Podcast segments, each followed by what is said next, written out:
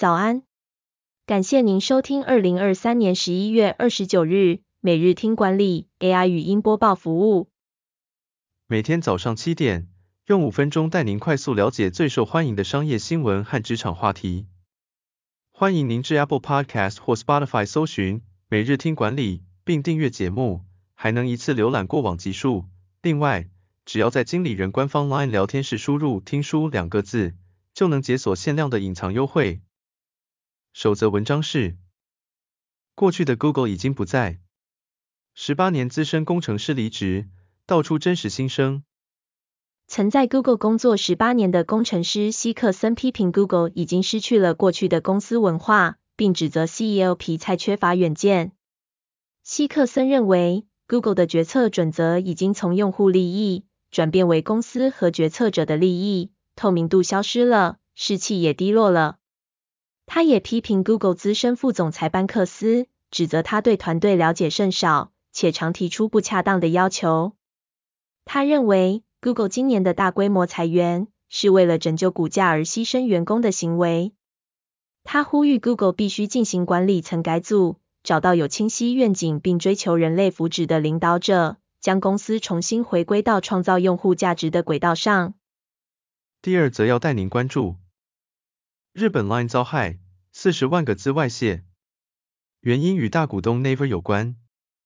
日经新闻指出，日本 Line 雅虎公司的伺服器遭到网络攻击，导致超过四十万笔个资外泄，包括 Line 用户的年龄、性别和贴图购买记录。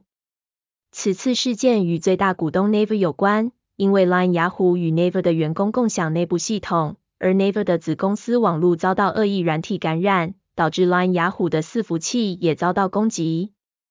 Line 雅虎解释事件经过，并表示正在监控损坏情况，并采取措施防止病毒传播。外泄的个人资讯包括与用户相关的资讯、业务合作伙伴的资讯和员工的资讯，但不包含 Line 对话记录、用户银行账户或信用卡等机敏资讯。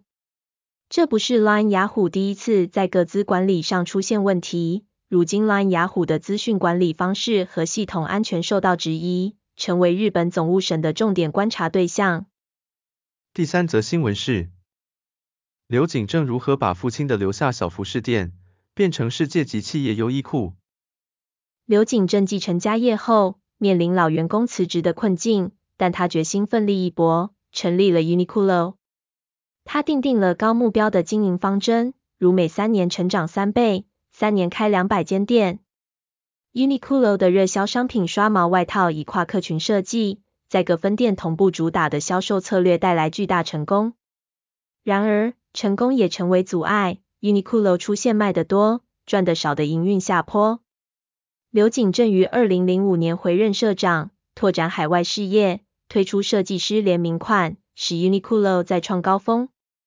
他提醒员工要保持危机感。不要因为顺利而降低标准。他强调在忧患意识中精益求精，不要被恐惧束缚而丧失尝试的勇气。刘景正相信失败蕴藏着成功的胚芽，成功也意味着保守的开始，需要不断追求变革。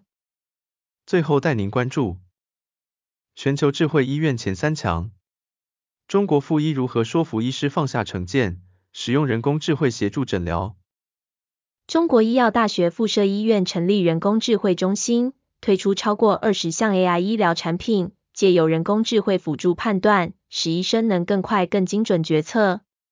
他们整合全台十四间分院、三百万笔病例，并执行资料清理，成立人工智慧中心，打造智慧医疗辅助诊断系统，有效运用人工智慧辅助医生。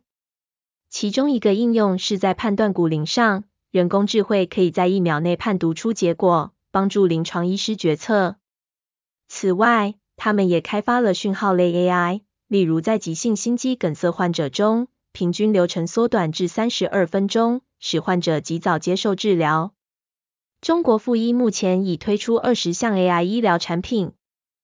感谢您收听，我们将持续改善 AI 的语音播报服务，也推荐您订阅经理人电子报。我们会将每日 AI 播报的文章寄送到您的信箱。再次感谢您，祝您有个美好的一天。